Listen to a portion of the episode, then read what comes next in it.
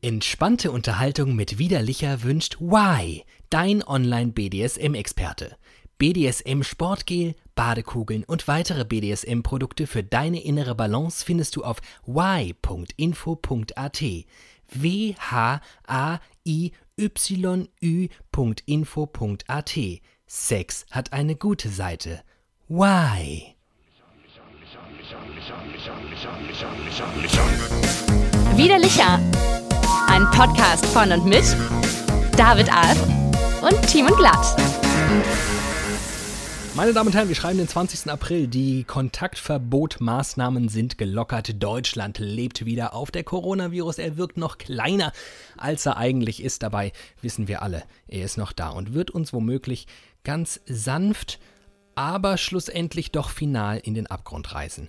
Mit mir in der Lore auf dem Weg in den Abgrund befindet sich der Mensch, den ich am liebsten in meinem kleinen Wägelchen habe, Tim Glatt. Guten Abend, meine Damen und Herren. Herzlich willkommen zur Tagesschau.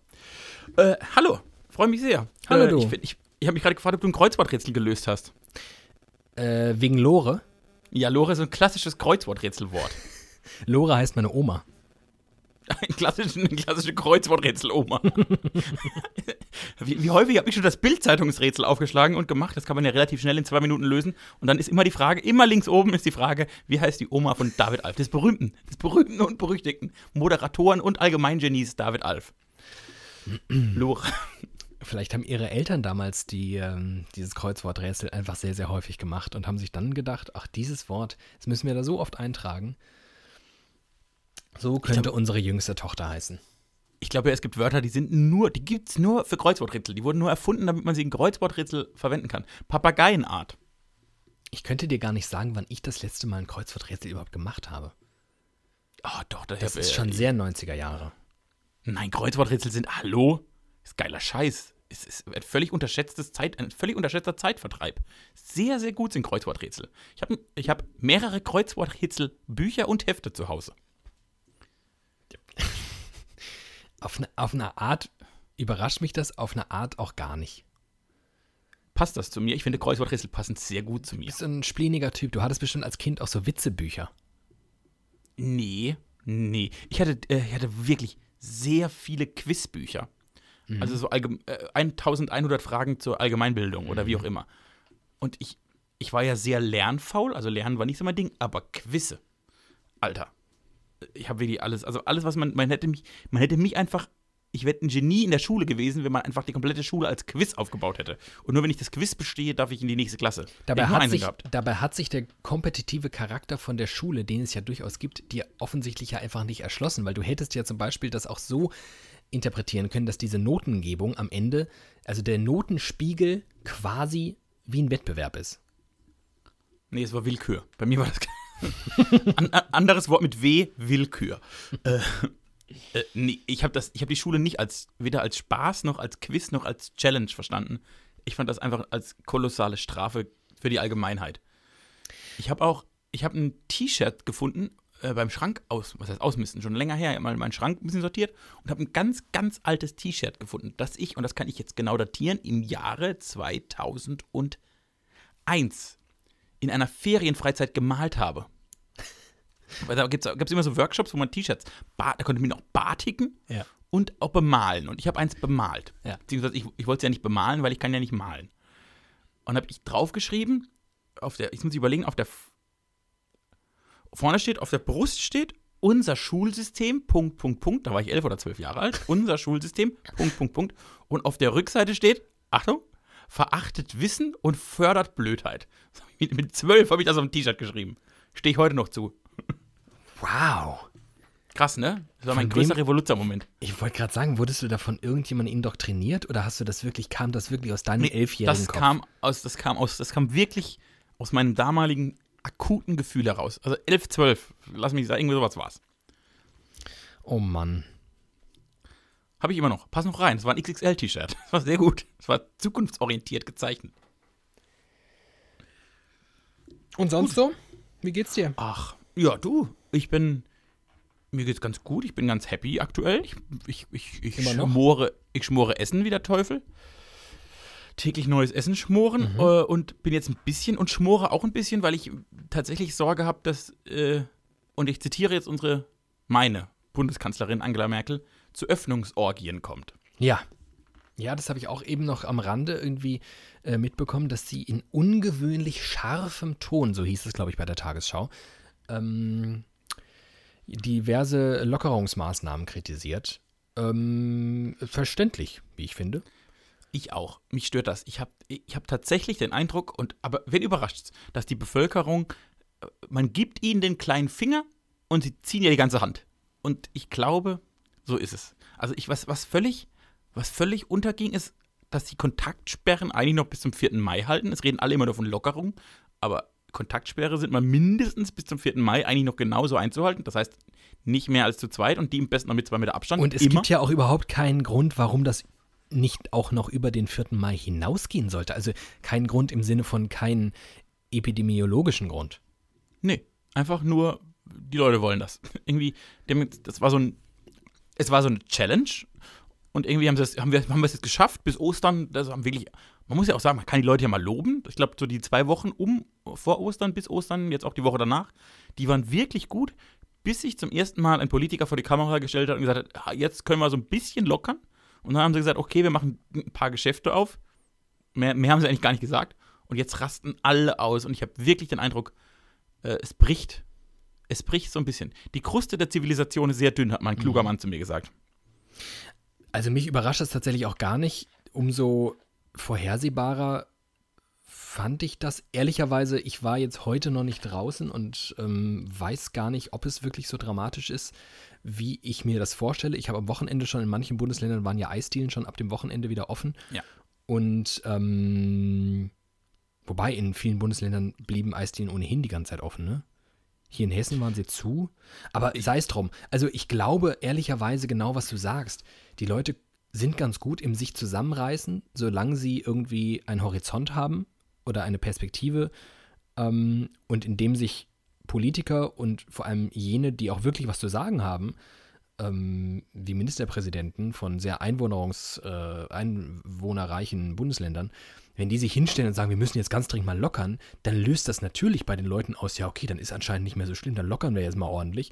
Und dann wird halt alles gelockert. Also ich, ich finde das völlig klar, was da jetzt passieren wird, nämlich dass das auf diverse, sehr leichte Schultern genommen wird, die ganze Angelegenheit, und dass wir in wenigen Wochen mal wieder eine richtig schöne Rolle rückwärts machen und dann wieder so einen richtig schönen Lockdown. Aber äh, es gibt ja gerade einen Anschiss. Ne? Grad, wir sind jetzt, es ist Montag, der 20. April, 15.30 Uhr und gerade aktuelle Pressekonferenz von unserer Bundesmutti Angela Merkel. Und ich glaube, ich höre es gerade nicht, aber es muss, ich glaube, sie gibt einfach mal einen muttermäßigen Vollanpfiff an ganz Deutschland raus.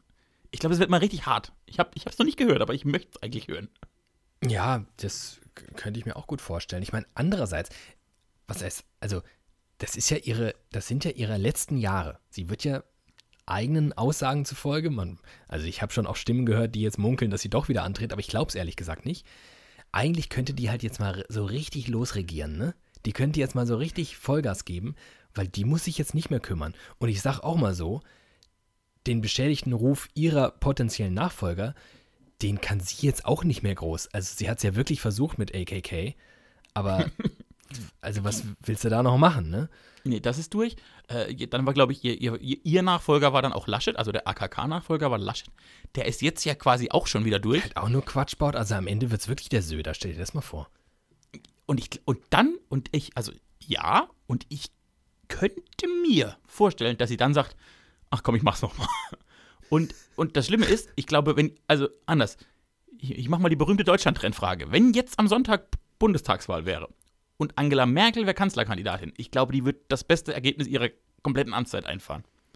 Ja, es kann gut sein. Die haben Was- ja im letzten Deutschland-Trend, hat ja die Union unglaubliche 39 Prozent bekommen. Unfassbar.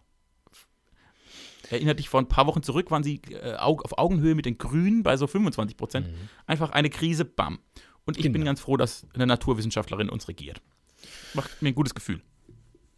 Ja, auch un ja, ich glaube, die, die, die wäre auch ganz gut geeignet, wenn sie irgendwas anderes studiert hätte. Die ist einfach, die ist, die, die eignet sich gut. Die, weil die, diese ganze Hysterie und dieses Populistische, das geht ja halt völlig ab. Das ist einfach, ähm, ich, ich brauche ja gar nicht mal so sehr naturwissenschaftliche Expertise bei einer Bundeskanzlerin, sondern ich brauche so ein Gefühl von, was ist sinnvoll und was nicht und was sage ich jetzt nicht, damit es gut klingt, sondern weil es sinnvoll ist. Und das macht die schon in diesem ja, Fall jetzt ganz gut. Jetzt ist es natürlich so, dass so eine Krise immer die Regierenden grundsätzlich ähm, befördert auf eine Art. Man erinnere sich an ein Hochwasser, durch das Gerhard Schröder stapfte und es ihn auch im Prinzip nochmal eine Wahl.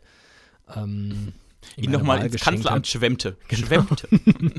um ein Bild zu bleiben. Im Kajak ist er über die, mit, der, mit der Welle ins Kanzleramt.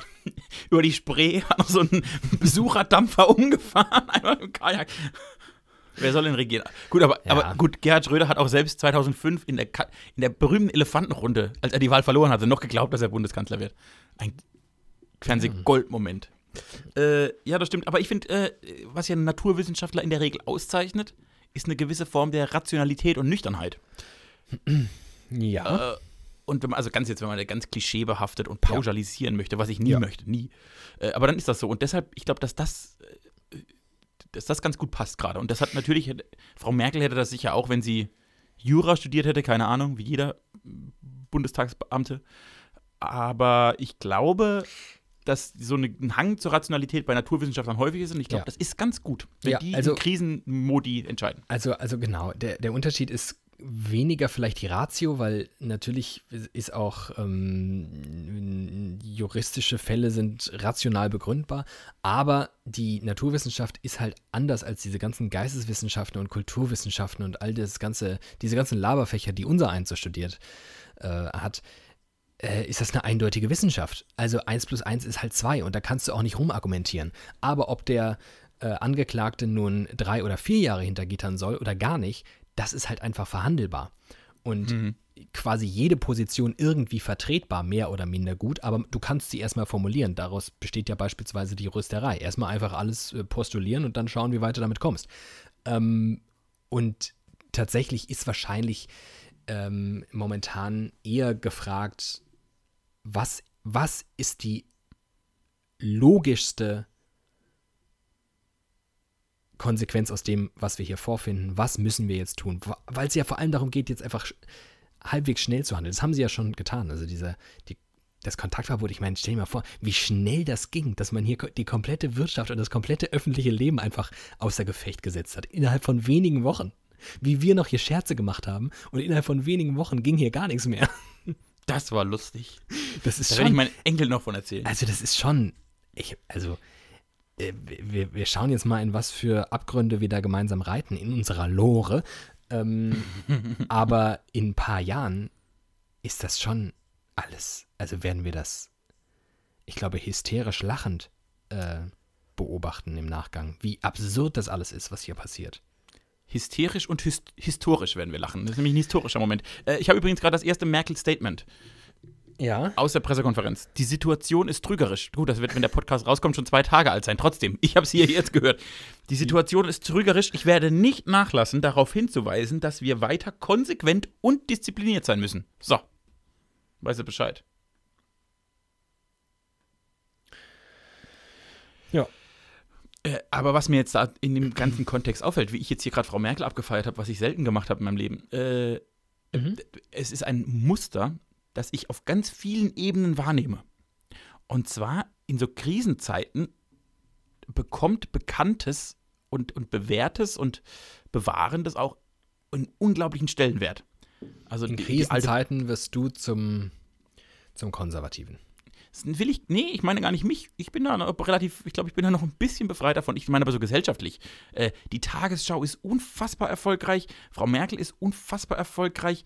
Äh, äh alle so Dinge, die für die alte Bundesrepublik stehen, sind total relevant geworden, weil man sich irgendwie darauf verlassen kann. Also zum Beispiel weiß ich aus dem Medienkontext, dass alles, was irgendwie gerade neu ist, gar nicht so gut funktioniert. Aber alles, was schon 100 Jahre alt ist und schon immer da war, das wird relativ krass äh, festgehalten. Also irgendwie gucken Kinder jetzt lieber in der Mediathek Zoodokus aus den 80ern. Und Leute gucken Fußballspiele, Real-Life-Fußballspiele von 1974 an. Weil irgendwie das, irgendwie, das, das Ungewisse macht noch mehr Angst in Krisenzeiten. Ja, oder vielleicht hat man einfach keinen Bock. Also ich glaube, es ist auch einfach für, für jegliche. Vielleicht hat man auch keinen Bock. Für jegliche Form der, der Progressivität und sei sie wirklich im Kleinen und ich gehe auf YouTube und gucke mir irgendwas von einem Kanal an, den ich bislang nie gesehen habe. Du musst ja immer so ein bisschen in Vorleistungen treten. Ne? Also ähm, vor allem, wenn du jetzt so Mediennutzung ansprichst, also die unbekannte Formate sich anschauen, das ist ja immer ein bisschen anstrengender als den ewig selben Eulenkram, den man eh abonniert hat oder der halt im Fernsehen läuft, wenn man ihn einfach anschaltet, konsumiert. Und ich glaube, in solchen Zeiten ist das, ist, sind die Ressourcen für, oh, das ist aber spannend, da lasse ich mich jetzt mal drauf ein. Hm, das ist mein kleines Experiment. Sind einfach erschöpft, weil man weil man, weil alles so neu ist und alles so anders ist und man Vielleicht ist es auch noch nicht mal. Also ich zum Beispiel ganz viele, das kriege ich ja vor allem so, wenn ich, wenn ich Radio mache mit, dass mir einfach ganz viele Hörerzuschriften kommen im Sinne von, ja, ihr gebt uns Normalität zurück und es ist so schön, das Radio anzumachen und gewohnte Stimmen und gewohnte Sendungen zu erleben. Das zum Beispiel ist bei mir gar nicht so der Fall, glaube ich, dass ich das jetzt bräuchte, dass mir das irgendwie Halt geben würde. Aber was ich schon merke, ist, ich, mir, mir sind die Zeiten und die Umstände momentan aufregend genug. Ich brauche jetzt noch nicht noch mehr Ablenkung und Craziness in meinem Life. Und dann gucke ich halt, gucke ich halt die Tagesschau, bevor ich Bild-TV schaue, was ja wirklich ist, also haben wir ja schon mal drüber gesprochen, das macht mich völlig fertig. Zu Recht. Ja, aber das ist so, man, genau, man geht auf das Bekannte und nicht Anstrengende zurück und das ist faszinierend. Also vielleicht das, vielleicht das letzte große Aufbäumen oder die endliche Rettung alles, alles Alten. Vielleicht hat das Alte das, das wird dann doch bewahrt. Und das Internet war wirklich nur so ein Zeitvertreib. Für Nach Corona Jahre. wird das Internet abgeschaltet. Ja, glaube ich fest dran. Nein, äh, erst, nein, ich glaube, Bill Gates rettet uns jetzt vor Corona und dann gibt es ja automatisch mehr Internet, weil es ja Bill Gates. Ich finde ja vor allem, das sind ja eigentlich goldene Zeiten des Internets. Ich habe ja wirklich viele, viele, äh, bis hin zu Jahren zuletzt eigentlich den Standpunkt vertreten, insgesamt war das Internet eine Scheißerfindung für uns. Also hat ganz, ganz viele Vorteile und sicherlich auch ganz viele ähm, gute Seiten, aber overall ist, glaube ich, der Impact auf die Menschheit ein eher beschissener. Und ähm, ich glaube, dass uns das Internet momentan vor dem völligen Kollaps und Wahnsinn wirklich rettet. Weil man kann sich natürlich virtuell noch einigermaßen normal verhalten. Also man kann ja ganz viel von dem, was man eigentlich jetzt nicht mehr könnte, tun. Und zwar richtig gut. Ich glaube sogar, dass es noch äh, ein Schritt darüber hinausgeht. Ich glaube tatsächlich merken wir gerade, wie sehr unsere Art des Kommunizierens schon flächendeckend digital war. Denn genau, also ich glaube, das, was den Menschen am meisten durchdrehen lassen würde, wäre, wenn er seine Art zu kommunizieren und zu interagieren auf komplett von 100 auf 0 hätte runterfahren müssen. Das heißt, eine solche Krise in der Vor-Internet-Zeitalter wäre viel, viel krasser gewesen. Da wir aber jetzt, den, also keine Ahnung, ich habe jetzt den Eindruck, mit dir so viel zu schreiben wie zuvor oder auch nicht. Also wir haben so viel, wir sehen uns nicht so oft und wir haben uns viel zu selten im Arm, das ist ein großes Problem. Aber so rein kommunikativ habe ich ja jetzt mit meinen Freunden genauso viel Kontakt wie vorher. Ich sogar mehr. Also ich habe so. Es gibt, es gibt Freunde, mit denen ich so eine regelmäßige, einmal in der Woche ähm, FaceTime-Sitzung habe. Und die, wir haben uns vorher, da gab es Monate, wo wir nichts voneinander gehört haben. So, und das ist, äh, und das merken wir jetzt. Und deshalb fällt uns das alles gar nicht so schwer. Wir nehmen aber gar nicht wahr, dass es bedeutet, dass unsere Kommunikation schon so krass digital ist, dass wir ja offensichtlich in der Lage sind, dass Kinder mit ihren Großeltern skypen können und FaceTime können. Und das ist ja unfassbar. Und ich glaube, allein drei oder vier Jahre vorher, 2015, wären statt den Flüchtlingen Viren gekommen, wäre das alles viel schlimmer gewesen. Dann hätten wir jetzt äh, 47 Viren aus Griechenland zu uns geholt. Wir nehmen ein, wir nehmen ein Grippevirus. Es ist ein starkes Zeichen der Solidarität mit Griechenland, dass wir ihnen 47, 47 Viren abnehmen. Und dann hätten wir irgendeinen Menschen runtergejagt, der als Wirt, der muss, der muss die alle aufnehmen und nach Deutschland transportieren. Der Schlepper, der Virenschlepper von der Bundesregierung. Das wäre mal ein richtig schönes Zeichen gewesen. Wäre das lustig. Da muss man in so einen Käfig. Schön. Ja, ach Gott. Verrückte ach Zeit. Gott. Halt wirklich. Äh, so verrückt, dass sich ja jetzt, ähm, wir haben es eben schon angesprochen, diese ähm, diversen Lockerungen äh, bedeuten ja in vielen Bundesländern auch das Eisdielen wieder aufmachen. Und ich habe am Wochenende schon gelesen von immensen Schlangen, wo sich Menschen also vor den Eisdielen rumdrücken und vor allem den Sicherheitsabstand selbstverständlich nicht einhalten. Und äh, jetzt gibt es hier irgendwie die, die Regel, man, also wie ich das jetzt gehört habe, es dürfen keine Waffeln verkauft werden und ja. du darfst erst 50 Meter vom Geschäft entfernt zu schlecken beginnen. Mit aber, anderen Worten, aber es darfst, darfst dich halt nicht, darfst halt nicht vorumlungern und äh, dann Eis essen. Und dann hat ähm, das Land Niedersachsen ähm, da nochmal genauer zur Stellung bezogen, weil da natürlich Fragen aufkamen. Hast du es auch schon gesehen? Ja, hast du, den, hast du einen Text vor dir? Ich habe den Text vor mir. Bitte, bitte rezitiere. Weil natürlich Fragen großartig. aufkamen, denn so ein Eis, das schmilzt ja dann auch relativ schnell und vielleicht muss man ja dann hier und da schon, also man muss ja schlecken, damit es einem nicht über die Hände läuft oder was auch immer. Also wie macht man das, wenn man immer noch im Umkreis von 50 Metern zur Eisdiele ist? Da hat das Land Niedersachsen glücklicherweise eine Antwort, nämlich Lösung Doppelpunkt. Bei der Anwendung der Verordnung darf insofern pragmatisch vorgegangen werden, als durch erstes rasches Lecken an einer Eiskugel während des zügigen sich Entfernens von der Eisdiele ein Heruntertropfen des Eises auf Kleidung oder Fußboden verhindert werden darf, heißt es in der Antwort. Hm, da ist so schön. Bin ich dankbar für dieses grausame Behördendeutsch, aber weiß Bescheid. Also mit anderen Worten, ich darf auch, ich darf auch innerhalb von 50 Metern Eis essen. Am Ende, in Niedersachsen. Am Ende aber ändert sich also eigentlich gar nichts. Nur in Niedersachsen und du darfst auch nur lecken, um den Sturz des Eises zu verhindern. Das ist das Einzige. Wobei ich mich ja frage, wenn die doch jetzt aber Waffeln verboten haben, kann Warum das Eis ja schmilzen. Was? Warum läuft da überhaupt was raus? Macht überhaupt keinen Sinn. In der Waffel, äh, in einem Becher läuft doch nichts raus. Vielleicht haben ich bin ja ein großer Freund des Bechers. Bist du eigentlich Waffel- oder Bechertyp? Ich bin eigentlich Bechertyp und manchmal überkommt es mich und ich nehme eine Waffel. Aber, Aber weißt du, was mir, ja. und weißt du, was mir auch schon aufgefallen ist? Ich glaube ja, dass nach Corona alle völlig hypochondrisch unterwegs sein werden. Also man wird einen totalen ähm, Germophobe nennt man es, glaube ich, im, im Englischen, wenn man so wahnsinnige Angst vor Bakterien und Viren und Keimen und alles hat und auch keine Türklinken nirgendwo anfasst und sowas, wozu ich schon tendenziell ohnehin neige. Aber ich frage mich, das wird doch nach Corona noch alles viel krasser. Mir ist zum Beispiel letztens aufgefallen, als diese ähm, äh, Anordnung kam, es dürften keine Waffeln verkauft werden in Eisdielen, dachte ich, ja klar, das ist ja auch voll ekelhaft, dass die Eisdielenverkäuferinnen mit ihren Grabbelhänden wo sie alles Mögliche mit anfassen, unter anderem das ekelhafte Geld, diese Waffeln anfassen, die ich mir dann in Gänze einverleibe. Also das ist Und, ja. Ich, aber, also, übrigens aber ehrlicherweise, ich musste 30 Jahre alt werden, um das überhaupt zu realisieren, dass das so ist. Ich würde doch niemals mir irgendwas in den Mund stecken und es aufessen, was vorher irgendein Wildfremder, der damit alles Mögliche anfasst. Also, das finde ich Dabei stimmt das ja gar nicht. Gute Eisdielen erkennt man daran, dass die Menschen immer eine kleine Serviette drum nehmen. Schon ja, sowas, das, ich lebe hier in Frankfurt, da gibt es sowas nicht. Ne? Ah, Frankfurt.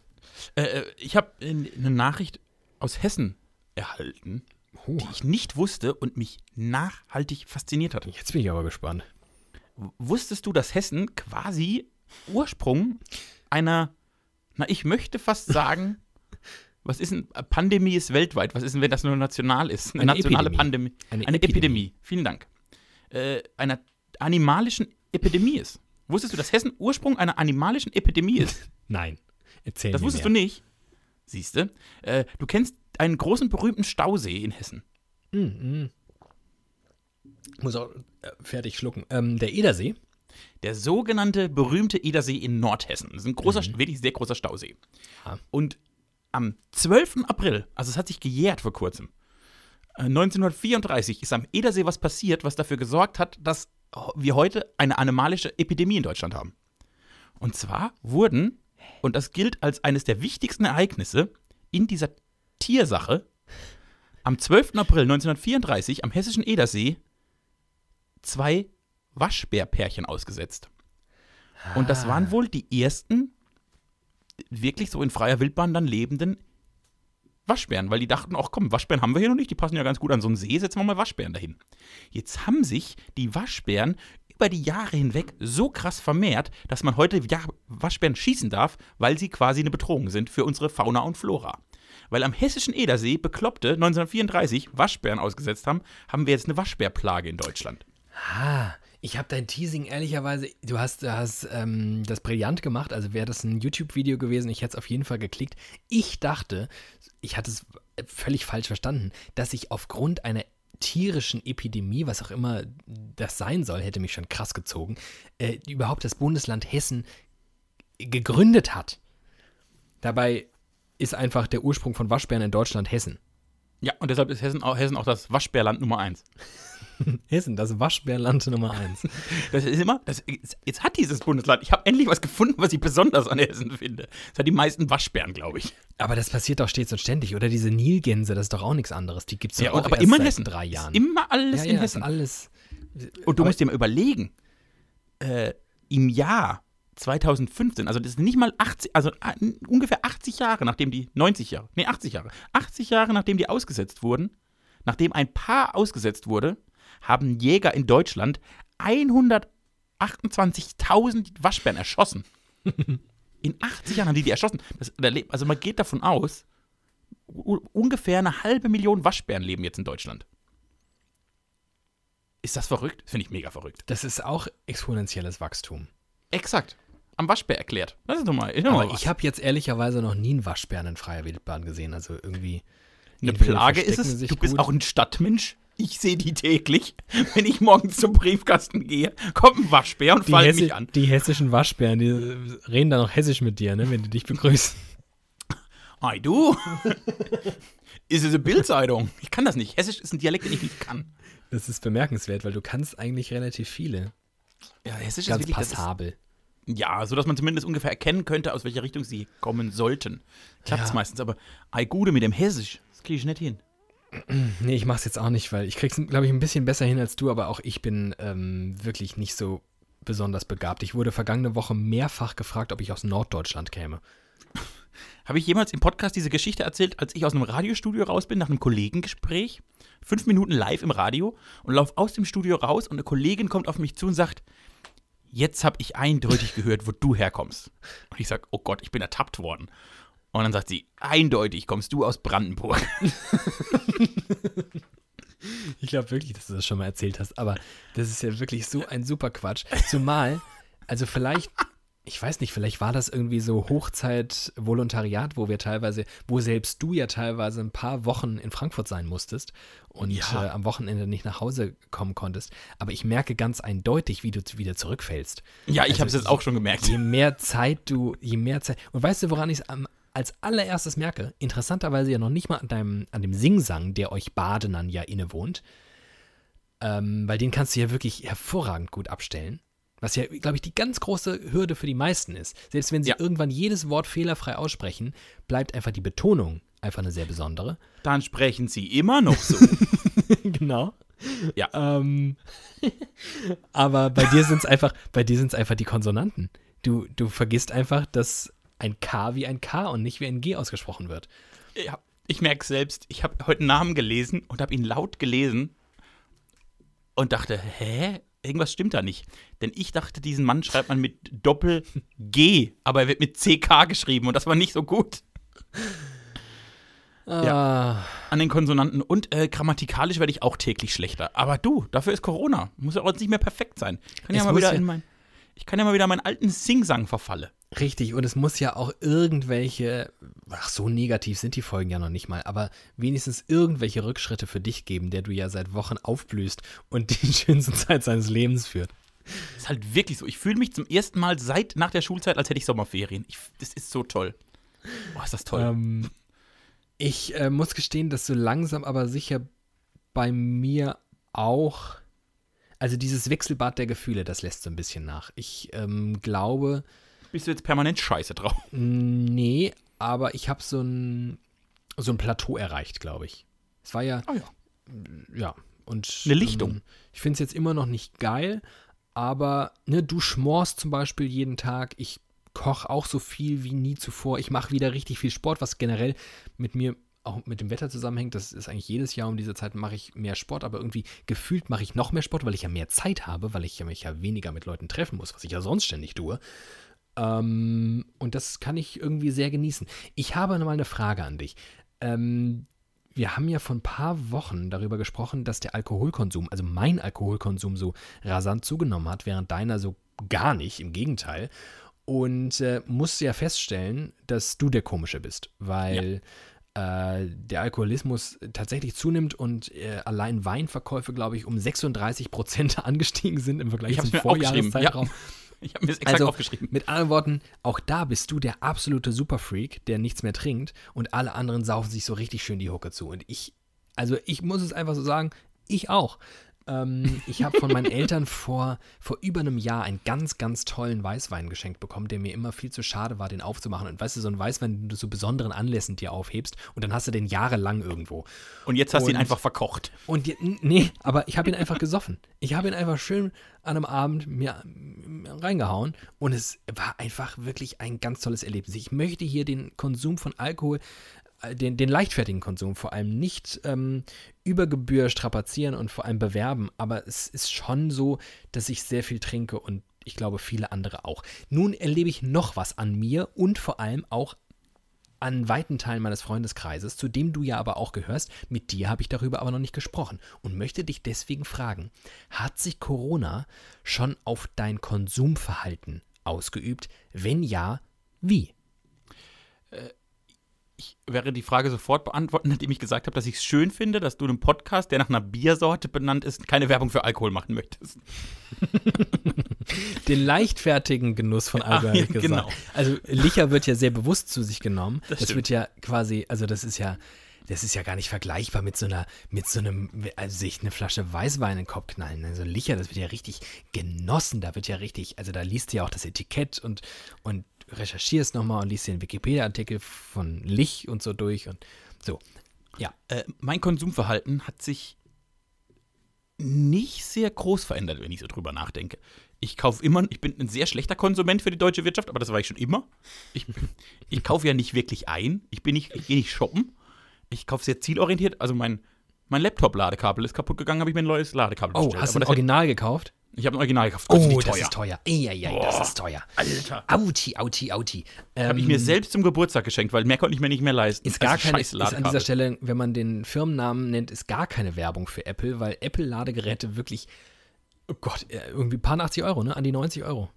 Ich, ja, ja, exakt. Ich glaube, 79, Ja. 79 Euro habe ich bezahlt Ja, oder so. Für ein Ladekabel. Ja. Also völlig geisteskrank.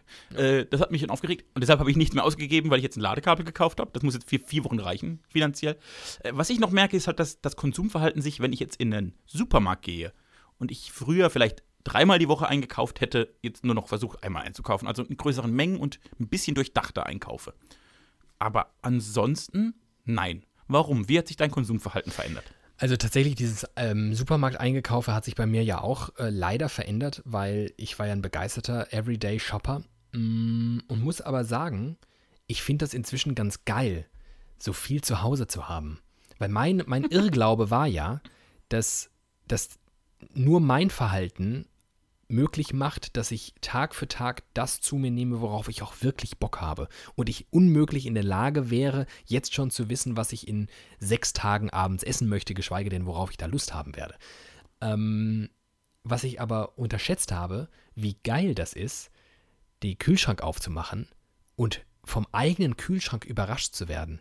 Was man da alles Tolles findet. Und dass man zum ersten Mal in meinem Leben koche ich so, dass ich einfach die Gemüseschublade aufmache und denke, ach, was hast denn da alles drin? Ach, das wäre doch auch mal interessant. Machst du das noch dazu? Das ist ja spannend. Normalerweise kaufe ich immer das ein, was im Rezept steht oder was ich weiß, was da rein muss. Und ähm, also insofern hat sich mein Supermarkt-Konsumverhalten verändert und ich möchte sagen zum Guten und ich glaube auch nach Corona werde ich nicht mehr täglich in den Supermarkt gehen. Ich glaube, das ist ähm, Was ich jetzt festgestellt habe, ist, äh, dass auch Vorfreude entstehen kann. Wenn ich praktisch einen Braten kaufe und weiß, den mache ich übermorgen. Oh ja. Dann hatte ich vielleicht an dem Tag selbst überhaupt keine Lust, aber ich freue mich dann schon zwei Tage drauf und ich freue mich ehrlicherweise noch mehr aufs Kochen als aufs Essen. Dass ich mich so auf dieses Essen, ich, hab, ich zelebriere das, das ist so geil. Also ich habe auch, ich bin von der Arbeit nach Hause gekommen und äh, da hat mich so ein Spargelstand angelacht, da habe ich schnell angehalten. Das wirst du jetzt nicht verstehen als alter Spargelhasser, aber ich habe mir richtig schön Klasse 1 Spargel rausgelassen und den hatte ich äh, dafür gemessen relativ lang dann noch im Kühlschrank, nämlich drei Tage, was glaube ich Limit ist. Ähm, Ja, dann sollte sagt man das- den essen. Sagt das das Internet. Ähm, und, aber dann richtig, ach, das war, also das war vielleicht toll. Aber ich wollte ja auf was ganz anderes hinaus. Ich meine nicht das Supermarkteinkaufsverhalten, sondern ich meine das richtig, sie dieses, dieses der urkapitalistischen Logik folgend Dinge kaufen, die man nicht braucht. Ähm, Das habe ich vorher nicht gemacht und mache ich immer noch nicht. Ich glaube, das ist aber allgemein machen das jetzt weniger Leute. Kann das sein? Nein, das machen viel mehr Leute. Echt? Das ich bin ist so antizyklisch. Frustkaufen. Ich saufe nichts, ich kaufe nichts. Was ist denn mit mir Richtig, los? Du bist so ein Freak geworden. Also ehrlicherweise, es war auch ein bisschen meine Vermutung, dass, ähm, und das habe ich an mir selbst, ich bin ja, ich bin schon, ich bin schon sehr guter Kapitalist einfach. Eigentlich in allem, was ich tue, außer meinem Reden. Ähm, also so ein, eigentlich ein perfekter, ich bin ein perfekter Grünwähler.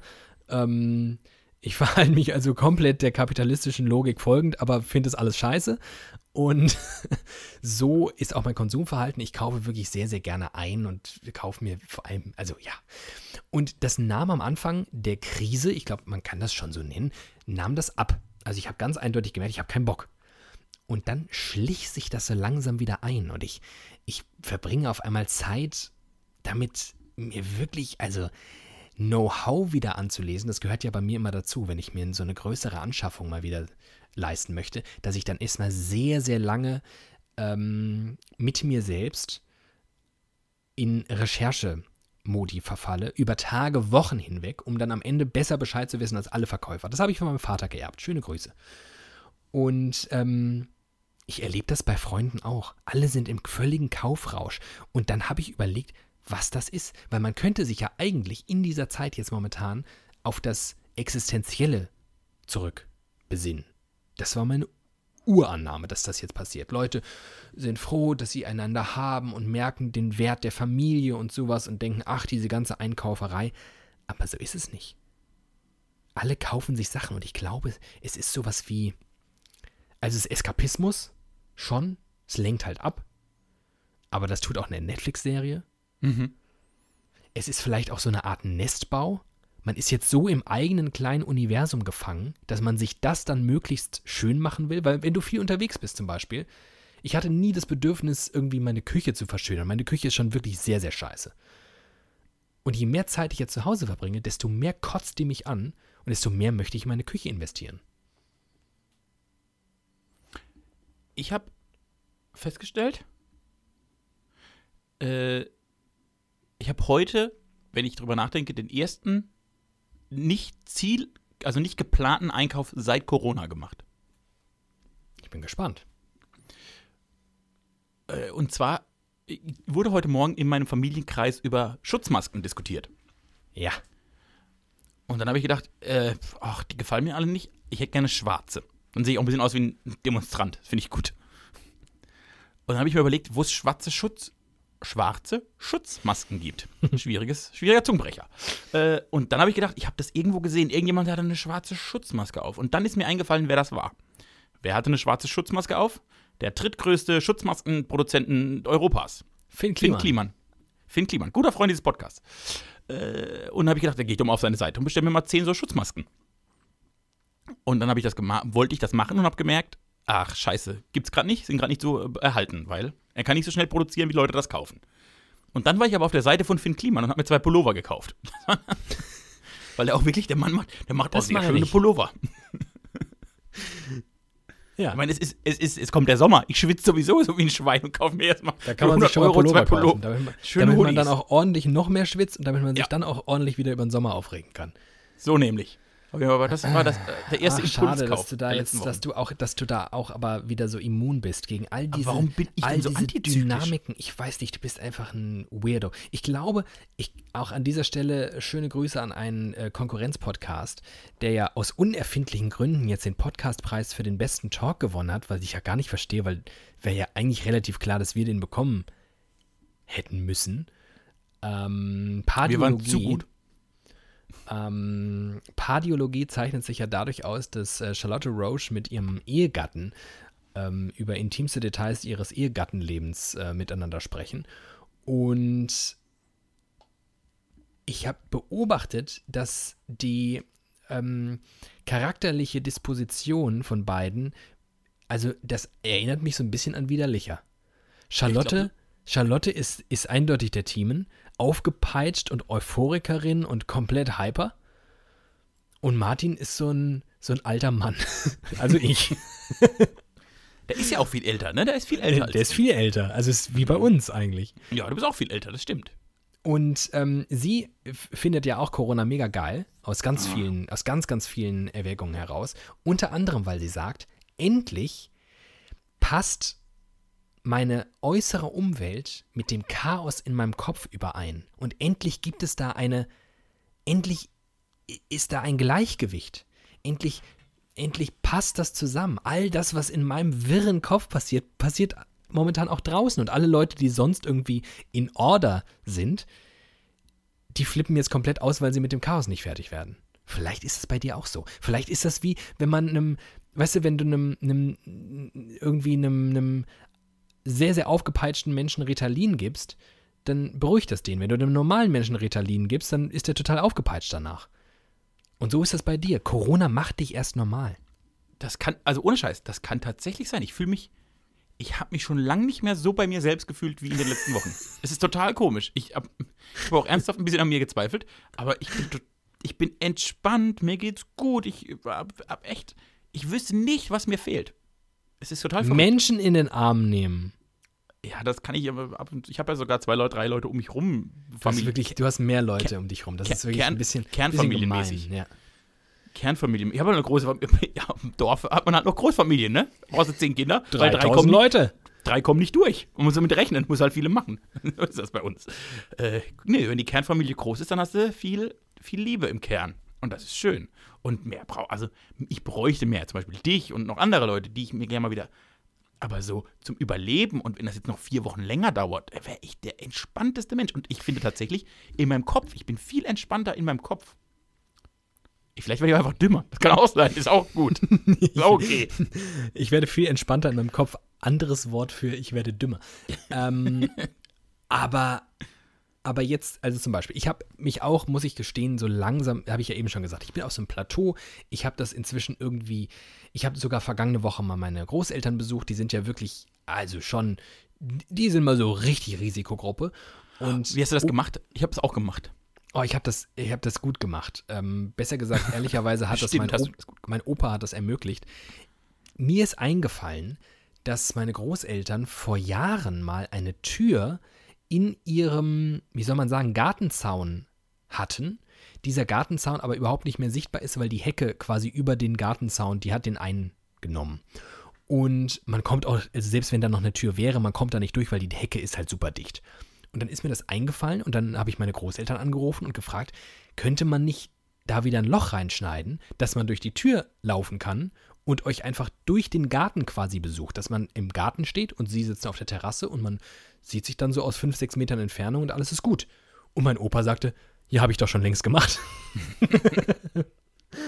und so sind wir, äh, haben wir das gemacht. Wir sind äh, durch den Garten rein, saßen auf dem Gras, meine Großeltern auf der Terrasse und dann haben wir uns so zugerufen. Mein Opa ist sehr schwerhörig, der hat also, glaube ich, überhaupt gar nichts mitgenommen von diesem Besuch.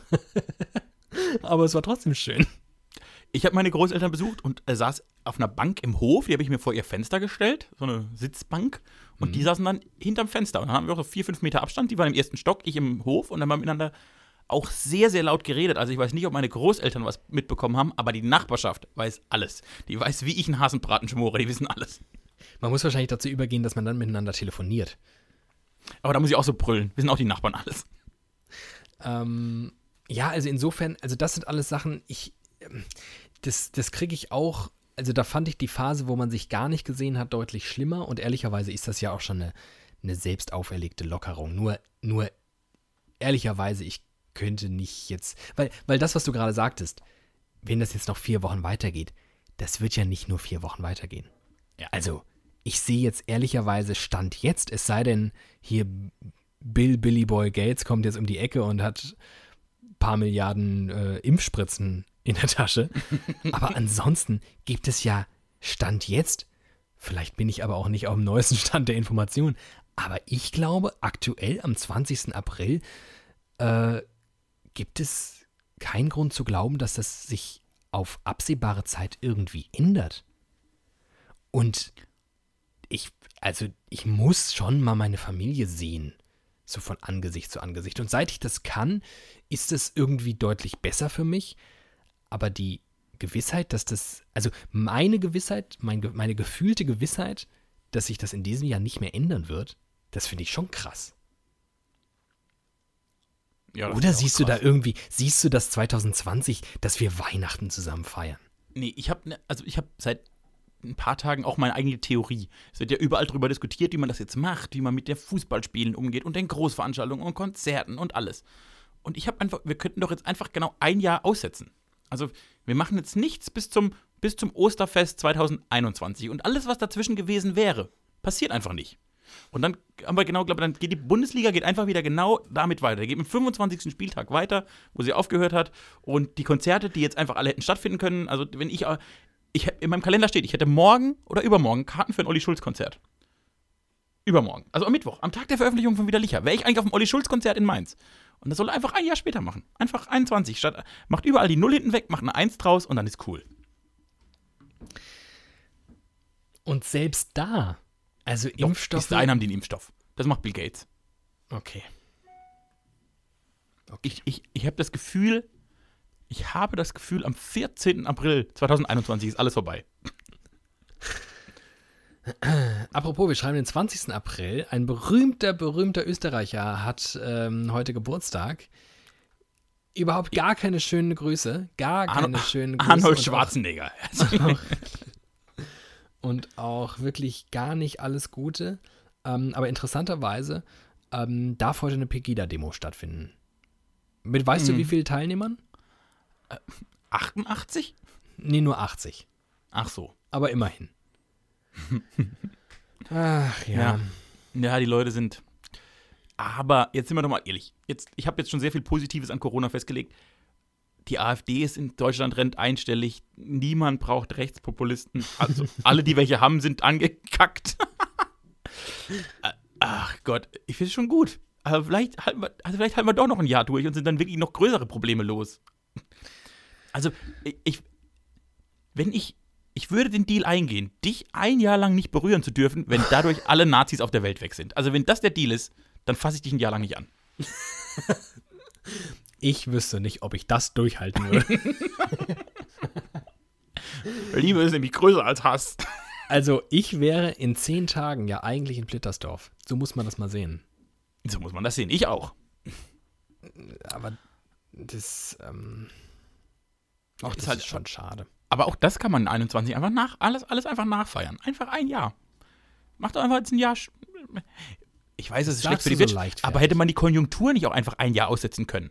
Das heißt, wenn wir einfach ein Jahr nichts gemacht hätten und auch nicht, also die, die ganzen Datenberechner, die Analysten, die hätten ja auch alle, alle, nach Hause gehen sollen und nicht mehr rechnen, hätte man gar nicht gemerkt, dass die Wirtschaft zusammenbricht, weil keiner mehr Zahlen hat. Man müsste also halt dafür sorgen, also man könnte das ja wahrscheinlich schon, man würde einfach nichts mehr erwirtschaften für ein Jahr lang, aber es dürfte dann halt aber auch nichts mehr was kosten das müssen wir auf der anderen Seite dann irgendwie lösen. Das wäre schon, das sehe ich dann schon auch in deiner Verantwortung, wenn du diesen Vorschlag machst. Wie kriegen wir es hin, das dann trotzdem noch aus den nicht erhobenen Steuern zum Beispiel, wie, also, ja, aber das, da kannst du ja vielleicht bis zur nächsten Folge vielleicht Gedanken drüber machen. Ja. Eurobonds. Eurobonds, genau. Machst wie Die Italien. Italien finde find ich einen mega, also fand ich einen coolen, coolen Stunt von denen. Äh, einfach komplett komplett im Arsch sein, so als Land, wirtschaftlich wie auch einfach gesellschaftlich, alles im Eimer. Und dann sagt so Europa, hier, äh, wir haben 39 Milliarden für euch, wollt ihr haben? Und die so, nee. Weil, muss ich sagen, hat mir imponiert, diese, ja. diese verrückten Italiener. Ach, ich mag sie gern. Du magst sie gern, ich finde sie auch wieder irritierend. Ah, das ist übrigens, das ist ein großer Nachteil von Corona, dass diese EU so ein bisschen bröckelt. Ja, also die hat eh schon gebröckelt, aber jetzt bröckelt sie gewaltig eigentlich. Ja, mm, aber tut sie das, tut, also ich finde, ich finde tatsächlich, das macht sich momentan an der Flüchtlingsthematik mehr deutlich als an Corona, oder? Hm, also, also an der Flüchtlingsthematik zeigt sie das hässliche Gesicht, aber an Corona siehst du es halt daran, dass sie, also die egalste Politikerin in dieser ganzen Corona-Krise ist Ursula von der Leyen. Es ist scheißegal, was sie sagt, interessiert eh keinen. Also weder mich als Nutzer noch, glaube ich, Politiker, weil die alle sehr nationale Beschränkungen einführen und auflösen und wie auch immer. Ja. Was ja gar nicht, was gar nicht unbedingt schlecht ist, weil ja Richtig, das ist. eine, das ist ja eine Wanderpandemie. Das Spannende ist ja wirklich, dass also Leute wie wir, die schon tendenziell so Nationalstaaten überwinden technisch unterwegs waren und ich gehe so weit zu sagen auch noch irgendwie sind, Ja. stellen auf einmal fest, es gibt mal mindestens ein Use Case für Grenzen. Im Falle einer globalen Pandemie Grenzen dicht machen. Hat, hat, also glaube ich, ist ganz gut. Das stimmt, nur ist ja die Frage, ob das Landesgrenzen sein müssten oder einfach organisationseinheitliche Grenzen. Ja, aber was ist der, der, der Tomato Tomato? Das ist doch, das ist doch scheißegal. Nein, nein. Die Frage ist, wer die Hoheit hat. Und wenn jetzt praktisch die EU die Hoheit hätte und gesagt hätte, alles klar, wir machen erstmal, ich sag mal, Südosteuropa dicht und dann machen wir Osteuropa dicht, dann machen wir Mitteleuropa dicht. Wenn praktisch die, wenn die Orga-Einheiten wären wie auf dem Risikobrett. Einfach Westeuropa, Mitteleuropa, zack, Skandinavien, das wäre auch okay gewesen. Die Frage ist, wo die Ursula wo die, von der Leyen hätte das alles über jede Orga-Einheit, hätte die das sagen. Das, stell dir das mal vor. Oh, das wäre auch nichts, ne? Aber dann hätte, das, dann, dann hätte das ja Amt ja nicht Ursula von der Leyen, weil dann wäre es ein wichtiges Amt, sondern jetzt vielleicht jemand Wichtiges. Die hat das ja nur, weil diese G- Grüß Augustine. Erinnerst du dich noch? Ich meine, so lange ist es nicht her, aber wie absurd, also wie auf welchen absurden Wegen Ursula von der Leyen Kommissionschefin geworden ist? Ja, weil sie nicht Ich mein- auf, weil Manfred Weber niemand wollte. Weil es einfach zwei Kandidaten gab. Der eine gewählt wurde, ihn aber trotzdem niemand wollte und dann hat man einfach irgendeine andere genommen. Und ich das sag mal so, Timmermans gegen Weber. Es gab sogar ein Fernsehduell. Es gab ein Fernsehduell von zwei Spitzenkandidaten. Hier, hier waren, hier waren überall, also Litfaßsäulen waren plakatiert mit den Leuten. Und ich meine, da macht sich ja schon deutlich, wie es um die EU steht. Dass die die simpelsten Dinge wie, hey, wir haben eine Wahl zwischen zwei Leuten, welchen wollt ihr? Ach, den, nee, nehmen wir aber nicht, wir nehmen eine andere. Wenn die das nicht hinkriegen, dann wundert mich ehrlich gesagt nicht, dass die Flüchtlingslager auf griechischen Inseln haben, wo, wo Zustände herrschen, wie wir sie aus den 90er Jahren von irgendwelchen Indien-Dokus, wo wir uns diese Slums angeschaut haben, ähm, die wirklich in keinem Deut besser sind, dass wir die mitten in Europa haben bei uns. Und mich wundert auch nicht, dass wir in Sachen Corona da nichts als Europa zustande kriegen, sondern sich Länder auf sich selbst besinnen und äh, Regierungen in Ungarn merken, ach, das ist ja eine, das ist ja eine brillante Gelegenheit, jetzt schon die Diktatur zu starten. Ach, das ist hervorragend. Du tust jetzt so, als würden wir nichts gegen die Flüchtlingskrise machen. Dabei haben wir ganz viele Flüchtlingskinder aufgenommen. Ganz, ganz viele. Gerade nur so, dass man es verkraften konnte als deutscher Staat. Es hat mich ja, also ehrlicherweise, ich habe jetzt als Wochenende genutzt, äh, so richtig Wochenende zu haben. Ich habe überlegt, ich glaube, es ist das, ich weiß gar nicht, wann mein letztes Wochenende war, wo ich nicht gearbeitet habe. Jedenfalls dieses Wochenende habe ich nicht gearbeitet. Und ich habe am Freitag noch eine Radiosendung gemacht, wo es um diese Kinder ging. Und die, äh, im Titel der Sendung waren auch 58 Kinder benannt. Und dann lese ich am Samstag, es sind jetzt nur 47 gekommen, weil 58 war offensichtlich zu viel. Ähm, woran lag das? Weißt du das? Die, sind nicht noch ein paar nach Luxemburg? Vielleicht waren die einfach zusammen Nee, nee, die waren ohnehin schon. Zwölf sind nach Luxemburg, das war klar. Und dann sollte Deutschland nachziehen mit 58. Und 47 sind angekommen. Also entweder man hat welche verloren oder vielleicht. Es glaub, die wurden ja auch relativ harte äh, Kriterien angelegt. Man musste ja unter 14 sein, um mitzudürfen. Und man musste unbegleitet sein. Man sollte bestenfalls Mädchen sein. Das war auch sehr wichtig. Vielleicht, weiß ich nicht, haben, sind, äh, sind die nicht gefunden im Camp. Da ist es ja auch unübersichtlich. Und ich, also, Wir suchen, hat mich 14, so- wir, wir suchen unter 14-jährige Mädchen, die mitkommen wollen. Deutschland ist der Straßenstrich Und die, Europas. und die niedlich aussehen, damit wir, damit wir den Rechtspopulisten wenigstens niedliche Gesichter zeigen können, damit die nicht so sauer werden. Ah, ist das alles. Das ist schlimm. ne? Das ist eklig und es ist immer noch der stärkste Move in ganz Europa. Ja, Deutschland ist Vorreiter. Alle sagen, es ist Mal klasse, wieder. was Deutschland da macht. Ja, komm doch mal wieder. In der Energiewende, in der Flüchtlingskrise. In den Weltkriegen. was wir alles können. Ein tolles Land. Komm, ich werde richtiger Nationalist. Eine Stunde wieder Licher die Woche und zack, fertig, bin ich Nationalist am Ende. Das ist alles Corona. Alles, ist doch alles Corona. Mailand, Timmy, Madrid, Hauptsache Corona. Hast du denn noch. Oh, apropos, ähm, das war. Wer war denn das? War das Lothar? Ja, äh, genau. Egal ob Es Mailand könnte- oder Madrid, Hauptsache Italien. Ja, es war Es Lothar könnte Matthäus. sein, es könnte sein, dass ich, äh, oh, das, das könnte ich an dieser Stelle nochmal kurz äh, droppen, ähm, um dann vielleicht die Auflösung nächste Woche zu geben. Aber es könnte sein, dass ich diese Woche noch ähm, mit einem prominenten Allstar deines Lieblingssports, ich unterstelle einfach mal, dass das Fußball ist, ähm, schnacken werde. So schön, so, so buddymäßig, halb beruflich, halb Nee, ehrlicherweise nur beruflich. Aber ich werde so, werd so tun, als wäre es buddymäßig. Weißt du mit wem? Prominenten Ja. Allstar. Ja, durchaus, also in, ähm, ja, ja, auf, ja, ja. Schon mindestens mal Lothar Ni- Matthäus-Niveau. Lothar Matthäus war Weltfußballer. Also muss ich jetzt einfach die Liste der Weltfußballer durchgehen. Oh, das ist jetzt schwer. Ey, das weiß ich nicht. Oh, ah, das, ha, vielleicht nicht. Ist er auch, also hat er auch für den Verein gespielt, für den Lothar Matthäus unter anderem. Da fragst du mich doch jetzt Sachen über Fußball. Warte mal ganz kurz. Ich werde das ganz kurz. Ich bin ja hier in der Lage, das allwissende Internet zu befragen und das werde ich jetzt gleich Wenn, äh, rufst du den, rufst du den Wikipedia-Artikel auf? Von, von diesem Menschen. Ja, und dann werde ich dir drei Fragen stellen und am Ende der dritten Frage weiß ich, wer es ist. Das ist eine Weltklasse-Idee. Ich werde noch kurz irgendwas irgendwie. Das ist wie dieses Spiel, wer bin ich? Oder der Akinator, den gibt es früher auch. Das war ein Handy-App, oh, der war geil. Der, der Akinator hat mich so glücklich gemacht. mich nicht, weil ich natürlich immer irgendwelche Bands gesucht habe, die der nicht kannte, weil nur ich die kenne. Ähm, okay, leg los. Hat er für den FC Bayern gespielt? Hat er für den FC Bayern gespielt? Er hat noch nie für den FC Bayern gespielt. Dann ist er schon mal nicht die Güteklasse von Lothar Matthäus. das ist ja lächerlich. Äh, jetzt muss Das ich, ist okay, ein bisschen dann, traurig, wenn ich das hier so lese. dann wird es schwierig. Hat er, da, muss ich jetzt, da muss ich jetzt strategisch, strategisch rangehen. Hat er für die Frankfurter Eintracht gespielt? Äh, nein. Oh, dann stelle ich dir vielleicht doch nicht nur drei Fragen und weiß es. Äh, äh, Ist auch langweilig, dass du mich jetzt einfach nur Vereine abfragst. Ja, Naja, ich muss ja irgendwie. Ich, ich dachte, wenn. Mein Gedanke war, es ist die Güteklasse Lothar Matthäus, also es ist ein Spiel auf dem FC Bayern. Dann hätte ich dich jetzt nach Bayern gefragt, hättest du Ja gesagt, hätte ich dich nach einem Jahrzehnt gefragt, dann hätte ich dich nach der Position gefragt, dann hätte ich es gewusst. So, jetzt ist es halt schwierig, weil er nicht bei Bayern gespielt hat. Äh, pff, hat er für Borussia Dortmund gespielt? Nö. Dann ist es kein berühmter Fußballer, ich weiß nicht, wenn die. Du bist ein Jeder richtiger ange- Fußballexperte. Du kennst nur Spieler von Bayern München und Borussia Dortmund. Wenn die in den letzten 20 Jahren relevant waren, haben sie bei Bayern oder Borussia Dortmund gespielt. Alles andere ist doch scheißegal. Wer sagt denn die letzten 20 Jahre? Entschuldigung, ich weiß nicht, ob du mit 100-jährigen Halbtoten. Ich gebe dir einen Tipp. Okay? Okay. Ein Tag vor dir wurde er 60. Äh, Pierre Litbarski. Also, also nicht. Du bist ja noch nicht 60, aber ein Tag vor deinem Geburtstag.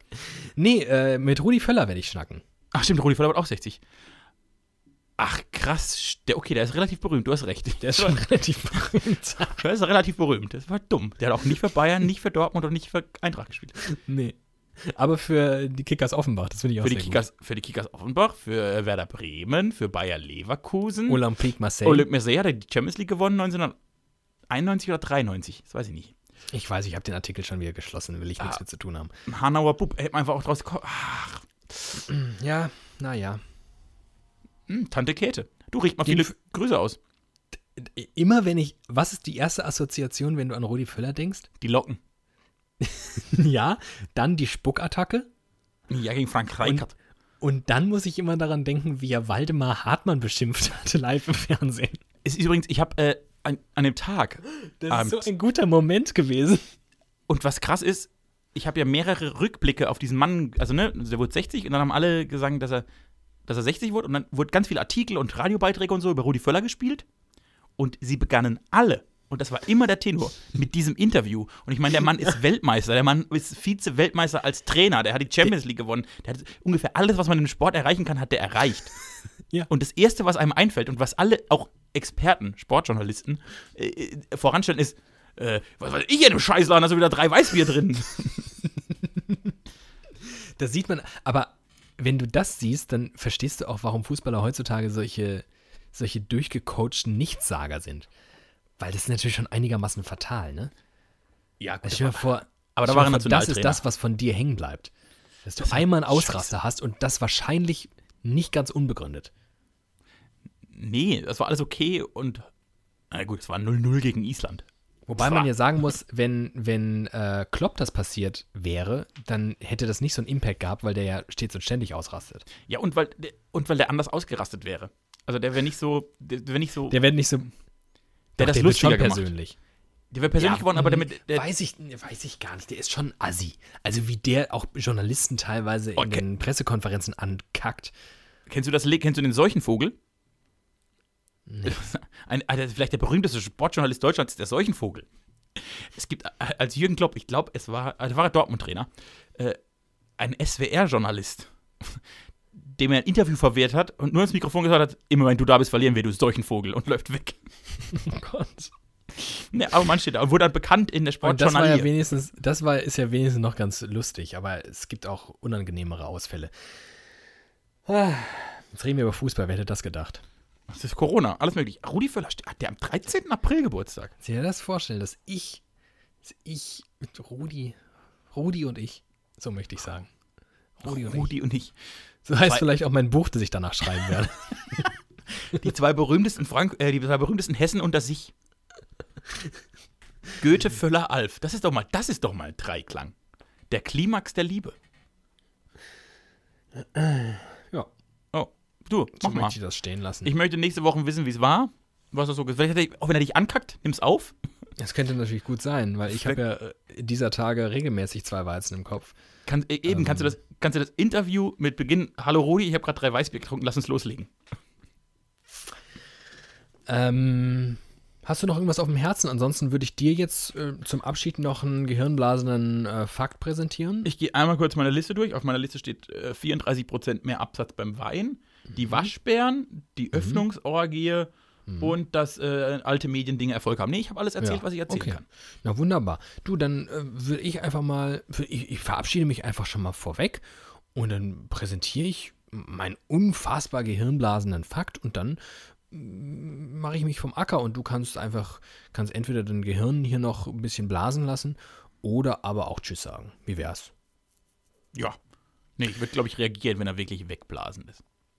Ja, da muss aber, ich weiß jetzt schon, du wirst kurz drüber nachdenken müssen. Ich sag euch jedenfalls schon mal Tschüss, ciao. Ich wünsche euch mal so richtig, fühlt euch mal so richtig eng umarmt, so richtig alle Corona-Maßnahmen ignorieren, so richtig feucht auch von mir so angehaucht ins Gesicht und in alle Körperöffnungen eigentlich einmal reingehaucht. Und ähm, wir hören uns nächste Woche wieder, hoffentlich. Aber hoffe ich wirklich ganz inständig. Und jetzt kommt wirklich, da habt ihr noch nie drüber nachgedacht. Noch nie. Passt mal auf. Das Gegenteil von Eberhard ist sauweich. Tschüss. Tschüss.